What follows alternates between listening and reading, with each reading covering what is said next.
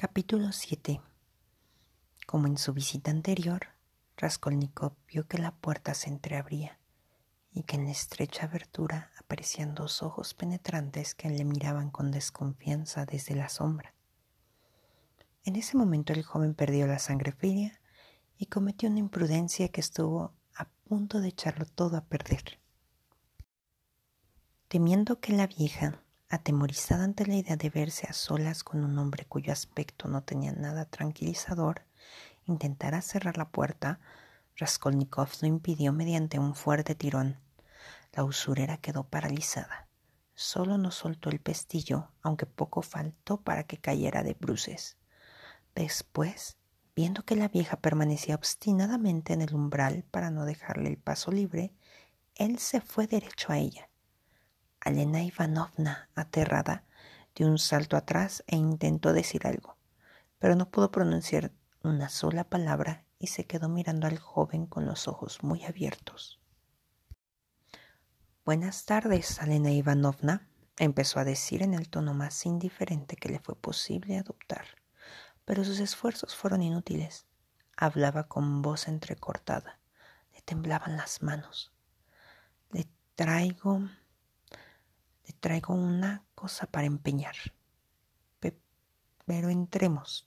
Quiero que vea, quiero que la vea a la luz. Y entró en el piso sin esperar a que la vieja lo invitara. Ella corrió tras él dando suelta a su lengua. Oiga, ¿quién es usted? ¿Qué desea? Ya me conoce usted, Alena Ivanovna, soy Raskolnikov. Tenga, aquí tiene aquello de que le hablé el otro día. Le ofrecí el paquetito. Ella lo miró como dispuesta a tomarlo, pero inmediatamente cambió de opinión. Levantó los ojos y los fijó en el intruso. Lo observó con mirada penetrante, con un gesto de desconfianza e indignación. Pasó un minuto. Raskolnikov incluso creyó descubrir un chispazo de burla en aquellos ojillos como si la vieja lo hubiese adivinado todo. Notó que perdía la calma, que tenía miedo, tanto que habría huido si aquel mudo examen se hubiese prolongado medio minuto más. ¿Por qué me mira así, como si no me conociera? exclamó Raskolnikov de pronto indignado también. Si le conviene este objeto, lo toma, si no, me dirigiré a otra parte, no tengo por qué perder el tiempo. Dijo esto sin, sin poder contenerse a pesar suyo, pero su actitud resuelta pareció ahuyentar los recelos de Alena Ivanovna. ¿Es que lo has presentado de un modo? Y mirando el paquetito preguntó, ¿qué me traes? Una pitillera de plata. Ya le hablé de ella la última vez que estuve aquí. Alena Ivanovna tenía la mano. ¿Pero qué te ocurre? Estás pálido, las manos te tiemblan. ¿Estás enfermo? Tengo fiebre, repuso Raskolnikov con voz anhelante y añadió con un visible esfuerzo. ¿Cómo no ha de estar uno pálido cuando no come? Las fuerzas volvían a abandonarle, pero su contestación pareció sincera. La usurera le quitó el paquetito de las manos. ¿Pero qué es esto? Volvió a preguntar, sopesándolo y dirigiendo nuevamente a Raskolnikov una larga y penetrante mirada una pitillera de plata. Véala. Pues es, no parece que esto sea plata. Sí que la has atado bien. Se acercó a la lámpara. Todas las ventanas estaban cerradas a, a pesar del calor asfixiante. Y empezó a luchar por deshacerse de los nudos, dándole espalda a Raskolnikov y olvidándose de él momentáneamente. Raskolnikov se desabrochó el gabán y sacó el hacha del nudo corredizo, pero la mantuvo bajo el abrigo, empuñándola con la mano derecha. En las dos manos sentía una tremenda debilidad y un embotamiento creciente. Temiendo estaba que el hacha se le cayese. De pronto la cabeza empezó a darle vueltas. Pero, ¿cómo demonios has atado esto? Vaya, un enredo exclamó la vieja volviendo un poco la cabeza hacia Raskolnikov. No había que perder ni un segundo. Sacó el hacha de debajo del abrigo, la levantó con las dos manos y sin violencia, con un movimiento casi maquinal, la dejó caer sobre la cabeza de la vieja. Raskolnikov creyó que las fuerzas le habían abandonado para siempre, pero notó que las recuperaba después de haber dado el hachazo. La vieja, como de costumbre, no llevaba nada en la cabeza. Sus cabellos grises, ralos, empapados en aceite, se agrupaban en una pequeña trenza que hacía pensar en la cola de una rata y que un trozo de peine de asta mantenía fija en la nuca. Como era de escasa estatura, el hacha la alcanzó en la parte anterior de la cabeza.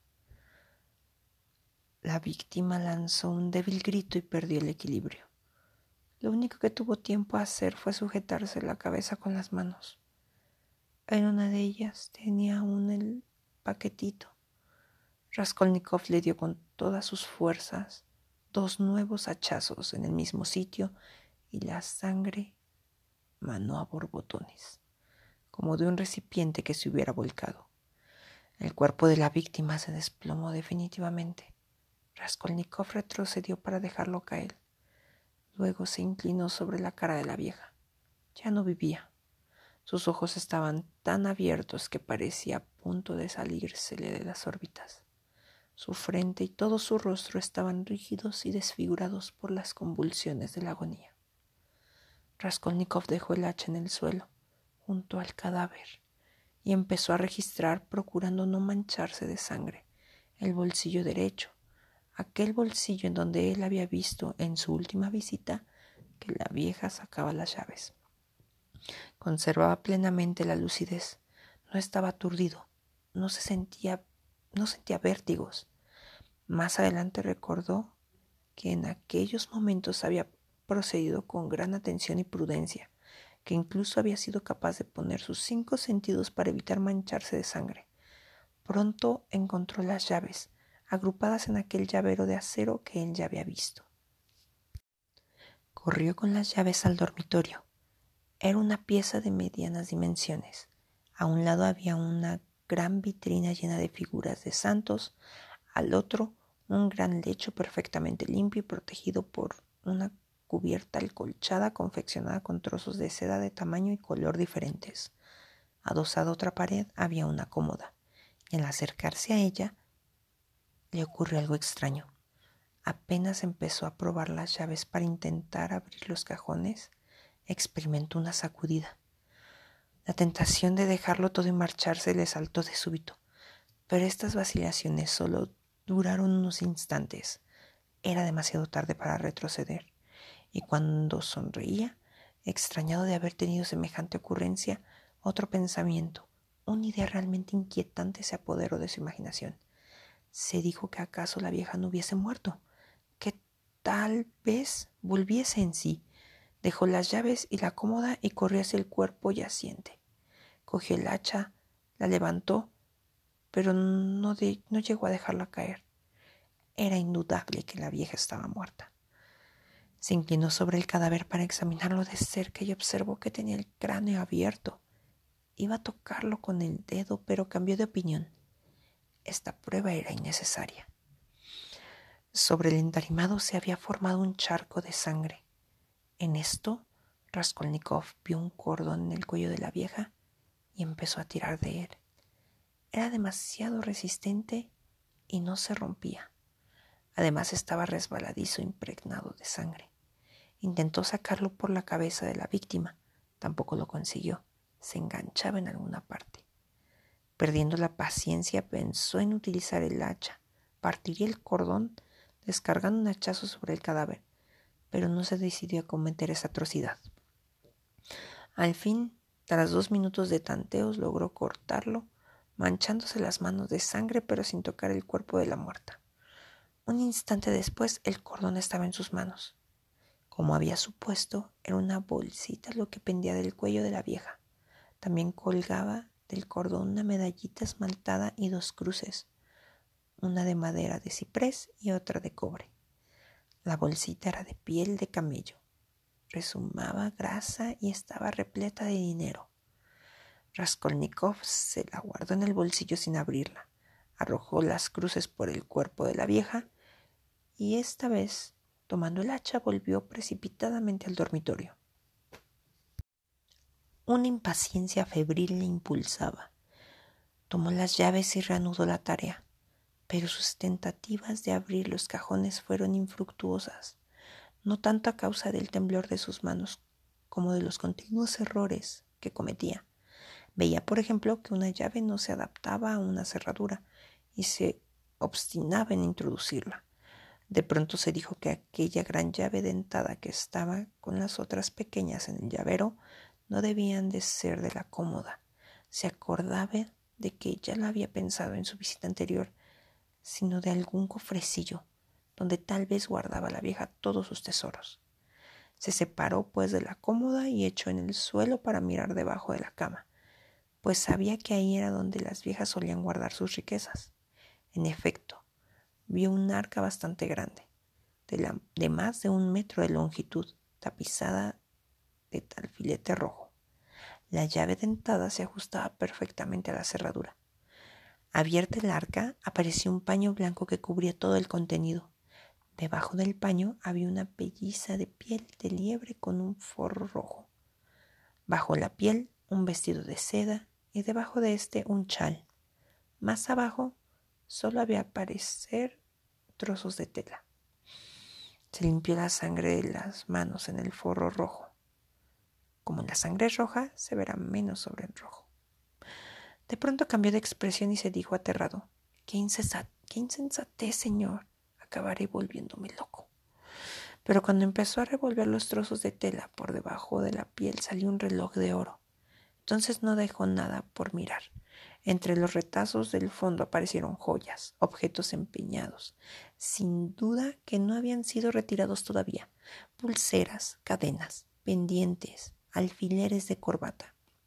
Algunas de estas joyas estaban en sus estuches, otras cuidadosamente envueltas en papel de periódico en doble y el envoltorio bien atado. No vaciló ni un segundo. Introdujo la mano y empezó a llenar los bolsillos de su pantalón y de su gabán sin abrir los paquetes ni los estuches. Pero de pronto hubo de suspender el trabajo parecía haber oído un rumor de pasos en la habitación inmediata. Se quedó inmóvil, helado de espanto. No, todo estaba en calma. Sin duda, su oído le había engañado. Pero de súbito percibió un débil grito, o mejor, un gemido sordo, entrecortado, que se apagó enseguida. De nuevo y durante un minuto reinó un silencio de muerte. Raskolnikov en cuclillas ante el arca esperó respirando apenas.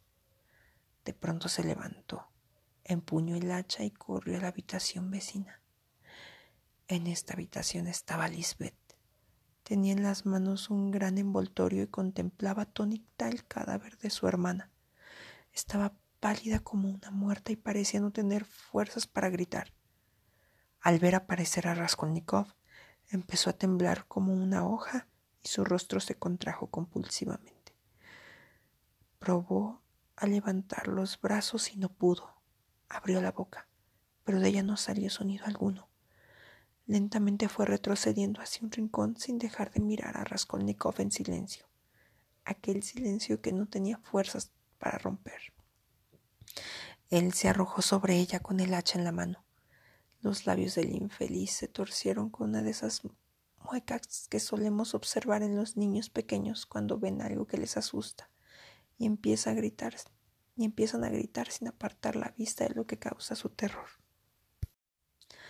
Era tan cándida la pobre Lisbeth y estaba tan aturdida por el pánico que ni siquiera hizo el movimiento instintivo de levantar las manos para proteger su cabeza se limitó a dirigir el brazo izquierdo hacia el asesino como si quisiera apartarlo. El hacha cayó de pleno sobre el cráneo.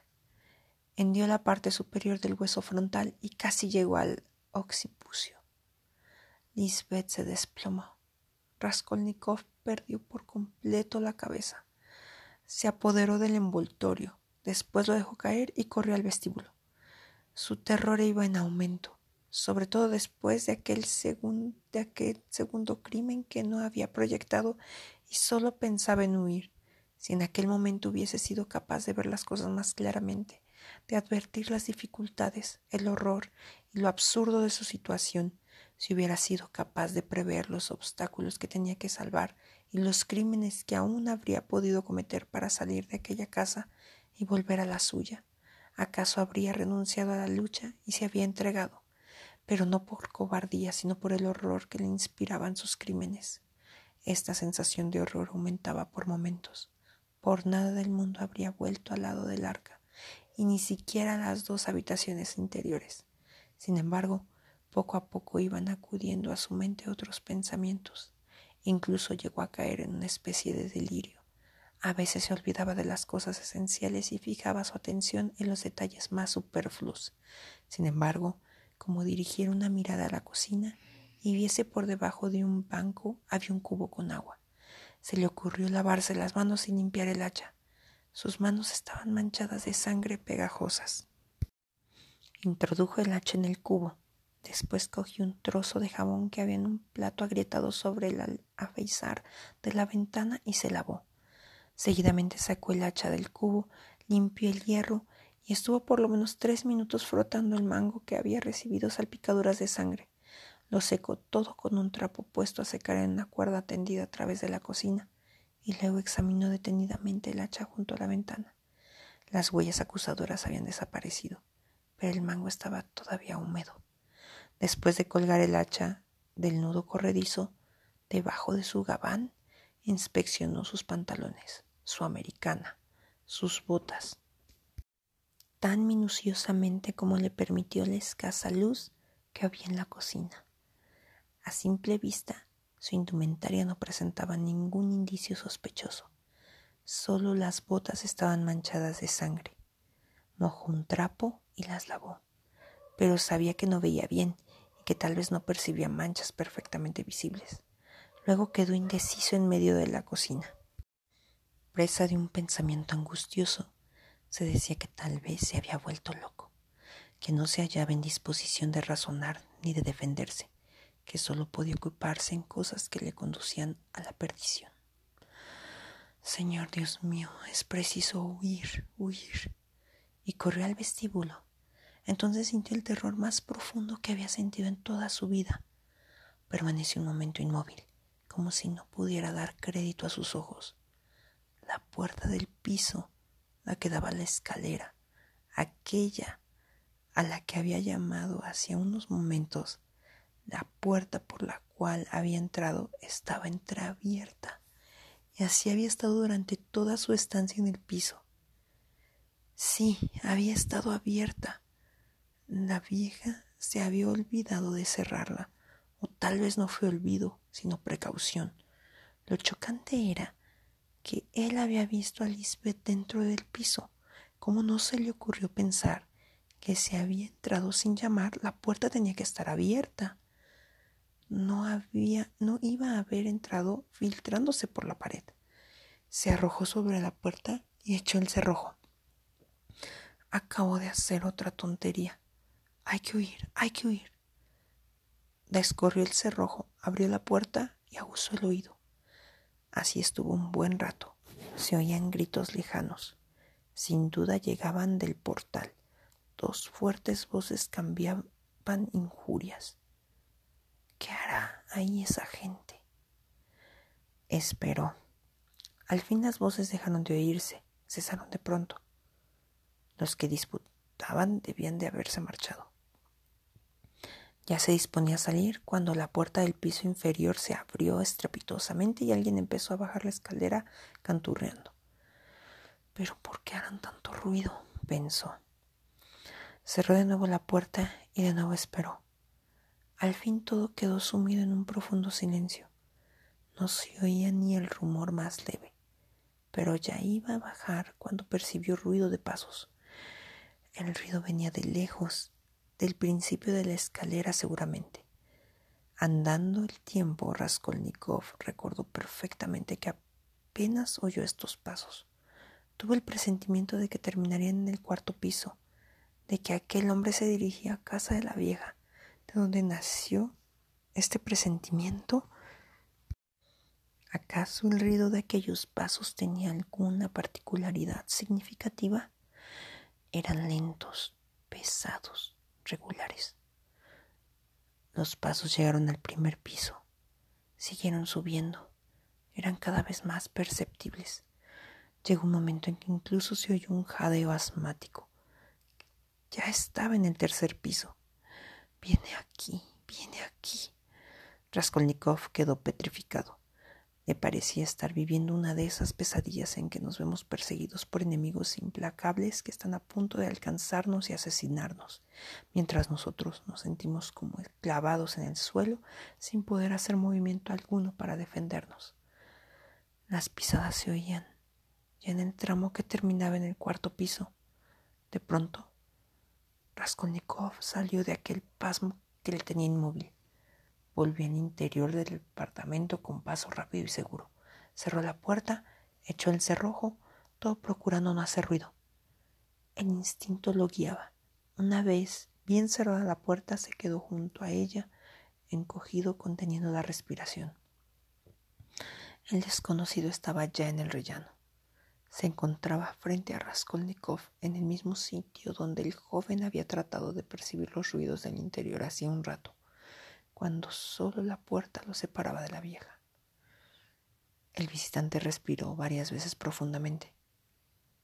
Debe de ser un hombre alto y grueso, pensó Raskolnikov llevando la mano del mango del hacha. Verdaderamente todo aquello parecía un mal sueño. El desconocido tiró violentamente el cordón de la campanilla. Cuando vibró el sonido metálico, al visitante le pareció oír que algo se movía dentro del piso y durante unos segundos escuchó atentamente. Volvió a llamar, volvió a escuchar y de pronto sin poder contener su impaciencia empezó a sacudir la puerta, haciendo firmemente el tirador. Raskolnikov miraba aterrado el cerrojo que se agitaba dentro de la hembrilla, dando la impresión de que iba a saltar de un momento a otro. Un siniestro horror se apoderó de él. Tan violentas eran las sacudidas que se comprendían los temores de Raskolnikov. Momentáneamente concibió la idea de sujetar el cerrojo y con él la puerta, pero desistió al comprender que el otro podía advertirlo. Perdió por completo la serenidad. La cabeza volvía a darle vueltas. Voy a caer, se dijo, pero en aquel momento oyó que el desconocido empezaba a hablar, y esto le devolvió la calma. ¿Estarán durmiendo o las habrán estrangulado? murmuró. El diablo las lleve, a las dos. A Lena Ivanovna, la vieja bruja, y a Lisbeth Ivanovna, la belleza idiota. Abrirte una vez, mujerucas. ¿Están durmiendo? No me cabe duda. Estaba desesperado. Tiró del cordón por lo menos diez veces más, tan fuerte como pudo. Se veía claramente que era un hombre energético y que conocía la casa. En ese momento se oyeron ya muy cerca unos pasos suaves y rápidos. Evidentemente otra persona se dirigía al piso cuarto. Raskolnikov no oyó al nuevo visitante hasta que estaba llegando al descansillo. No es posible que no haya nadie, dijo el recién llegado con voz sonora y alegre dirigiéndose al primer visitante que seguía haciendo sonar la campanilla. Buenas tardes, Cock. Un hombre joven, a juzgar por su voz, se dijo Raskolnikov inmediatamente. No sé qué demonios ocurre, repuso Cox. Hace un momento casi echó abajo la puerta y usted me conoce. Qué mala memoria. Anteayer le gané tres partidas de billar, una tras otra en el Gambrinus. Ah, sí. ¿Y dice usted que no están? Qué raro. Hasta me parece imposible. ¿A dónde puede haber ido esa vieja? Tengo que hablar con ella. Yo también tengo que hablarle, amigo mío. ¿Qué le vamos a hacer? exclamó el joven. No tendremos que ir por donde hemos venido. Mm, y yo que creía que saldría de aquí con dinero. Claro que nos tendremos que marchar. Pero ¿por qué me citó? Ella misma me dijo que viniera a esta hora con la caminata que me he dado para venir de mi casa aquí. ¿Dónde diablos estará? No lo comprendo. Esa bruja decrépita no se mueve nunca de casa, porque apenas si puede andar, y de pronto se le ocurre marcharse a dar un paseo. ¿Y si le preguntáramos al portero, ¿para qué? Pues para saber si está en casa o cuándo volverá. Preguntar, preguntar. Pero si no sale nunca. Volvió a sacudir la puerta. Es inútil, no hay más solución que marcharse. Oiga, exclamó de pronto el joven, fíjese bien, la puerta cede un poco cuando se tira. Bueno, ¿y qué? Esto demuestra que no está cerrada con llave, sino con cerrojo. ¿Lo oye resonar cuando se mueve la puerta? ¿Y qué?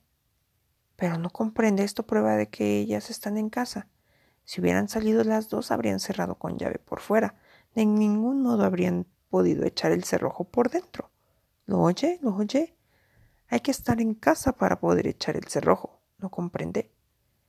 En fin, que están y no quieren abrir. Sí, claro, no cabe duda, exclamó Coque asombrado. Pero, ¿qué demonios están haciendo? Y empezó a sacudir la puerta furiosamente. Déjelo, es inútil, dijo el joven. Hay algo raro en todo esto. Ha llamado usted muchas veces, ha sacudido violentamente la puerta y no abre. Esto puede significar que las dos están desvanecidas o... ¿o qué? Lo mejor es que vayamos a avisar al portero para que vea lo que ocurre. Buena idea. Los dos se dispusieron a bajar. No, dijo el joven. Usted quédese aquí. Iré yo a buscar el portero. ¿Por qué de quedarme? Nunca se sabe lo que puede ocurrir. Bien, me quedaré.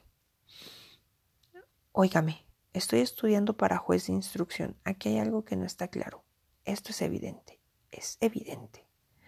Después de decir esto en un tono lleno de vehemencia, el joven empezó a bajar la escalera a grandes zancadas. Cuando se quedó solo, Cook llamó una vez más, discretamente, y luego pensativo empezó a sacudir la puerta para convencerse de que el cerrojo estaba echado. Seguidamente se inclinó jadeante y aplicó el ojo por la cerradura, pero no pudo ver nada, porque la llave estaba puesta por dentro. En pie ante la puerta, Raskolnikov hacía fuertemente el mango del hacha. Era presa de una especie de delirio. Estaba dispuesto a luchar con aquellos hombres si conseguían entrar en el departamento. Al oír sus golpes y sus comentarios, más de una vez había estado a punto de poner término a la situación hablándoles a través de la puerta. A veces le dominaba la tentación de insultarlos, de burlarse de ellos.